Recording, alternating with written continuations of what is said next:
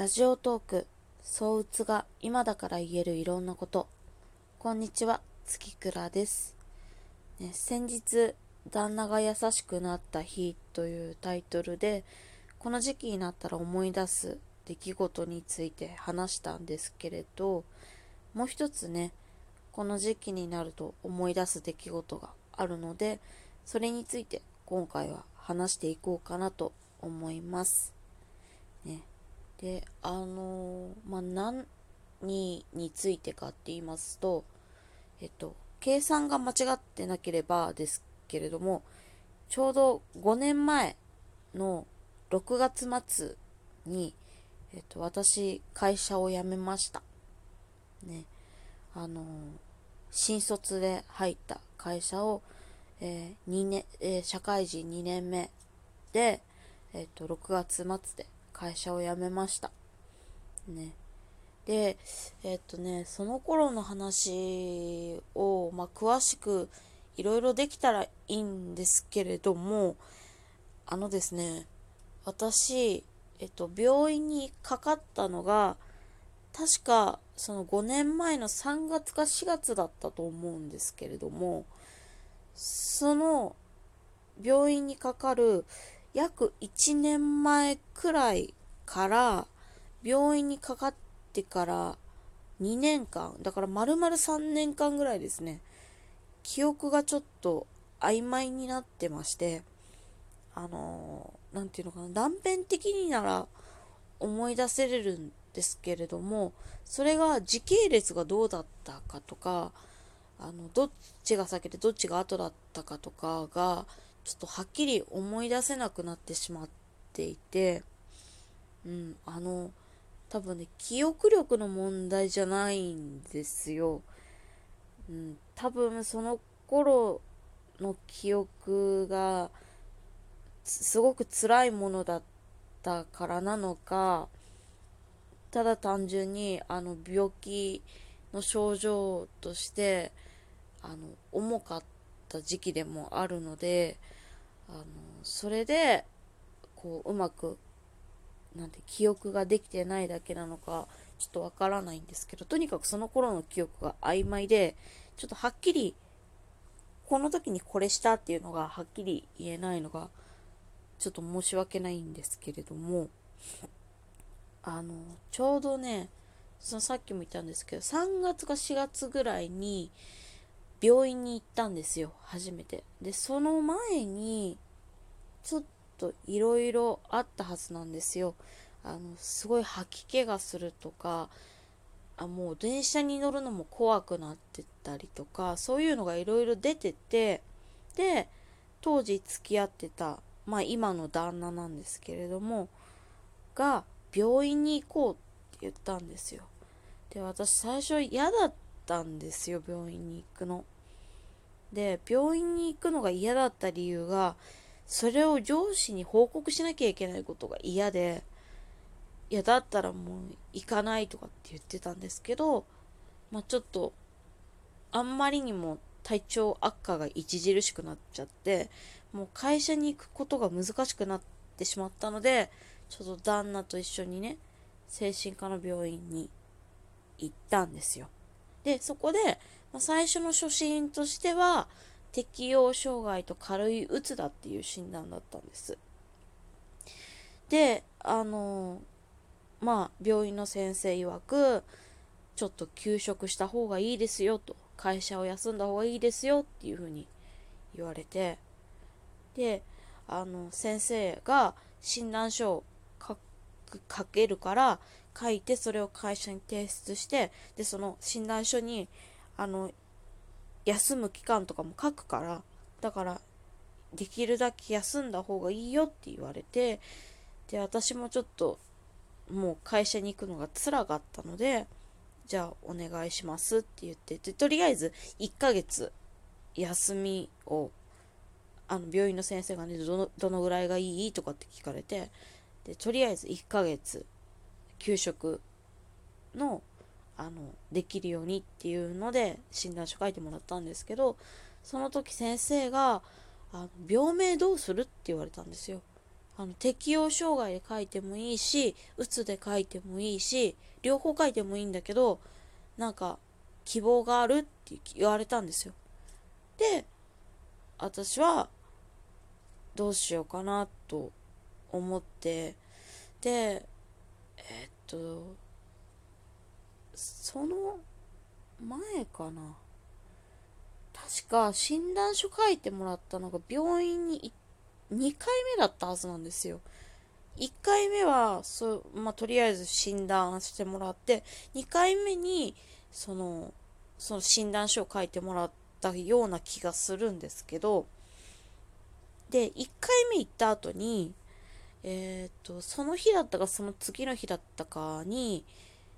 上司と電話したんですよね。自分とからかけたのか、上司からかかってきたのかちょっと覚えてないんですけど、とにかく上司と連絡取って、で、まあ病院に行くっていう話はしてたので、まあ行ってきましたと。で、まあ一応適応障害とうつ病だっていうふうに言われたから、それを言おうと思ったら、上司の方からですね、まさかうつじゃないよなって言われたんですよ。今でもはっきり覚えてるんです。もうそこだけははっきり覚えてて、もう上司の言葉の一音一句も抑揚まではっきり覚えてるんですけど、あの、そう言われたんです。まさか鬱じゃないよなって。その言い方が、鬱ということを許さないぞっていう風に聞こえてしまって、まあ今はね、思うんですよ。それでも言っとくべきだったなって。あの、ちゃんと自分の病気のことについて言っとくべきだったなとは思うんですけど、当時の私にはそれができなかったです。うん。もう、そんな言われ方されて、とてもじゃないけど、いや、鬱でしたとは、私、当時の精神状態では、とてもじゃないけど言えなくって。で、結果的にその時いやあの適応障害とだけ言われましたとしか言えなくって、うん、いやあのね当時の上司まああのうちの旦那は、まあ、違う会社ではあるけれど、まあ、ちょっとグループ会社というかつながりがある会社であのー会社の雰囲気とかもうちの会社の雰囲気とかもよく知ってたしあのあのいろいろ知ってる人だったんですけれどもうちの旦那はね。あのまあそんな言い方をされたっていうふうに言っても旦那はめちゃくちゃこう怒ってましたね。うん。あの何て言うのかな。まず月倉の心配をまずするべきなのに結局自分のことしか考えてないってその上司は。って言って怒ってたんですけど当時の私はいや病気になった私が悪いんだ悪いんだと思ってもうすっごい落ち込んだんですけれども、まあ、とにかくそういう言われ方をされていや逆に聞きたいんですよねそういう聞かれ方をされて鬱ですって言えますかっていう。言える人いたらぜひ、あの、言ってほしいんですけど、もう、私は言えなかったです。今でも言えるかわからない。ちょっと不安。そういう言われ方されたら。うん。っていうことがありまして。で、結果的に、その後、まあ、診断書を書いてもらったりとかあったんですけど、結果的に、えっ、ー、と、仕事を辞めるっていうなった時に、えっ、ー、と、障害手当が出るっていうんで、その時に、あの、うつだっていう風に申告して、で、うつでずっと障害手当当をもら、いただいてたんですけど、あの、まあ、結果的にその上司に私が鬱だったかどうかっていうのは伝わったかどうかはわからないんですけれど、とにかくその時、上司に直接鬱だったということを言うことは当時の私にはできませんでした。うん、でまあこの時期ねちょうどこの6月の時期にちょうど会社を辞めたなっていうのを思い出すのとこう紐付けされて当時のその上司の一言が思い出されるんですけれどあれですよね。何て言うかこううつとかまあいろんな精神病とか精神疾患に関して認知は上がってきたけれど認知が上がったがゆえに何て言うかこうその病気だっていうことを許さないみたいな人たちが一定数いるのは事実なんだろうなっていうのを思うんですよね。その当時のことを思い出すと。うん、だから何て言うのかな。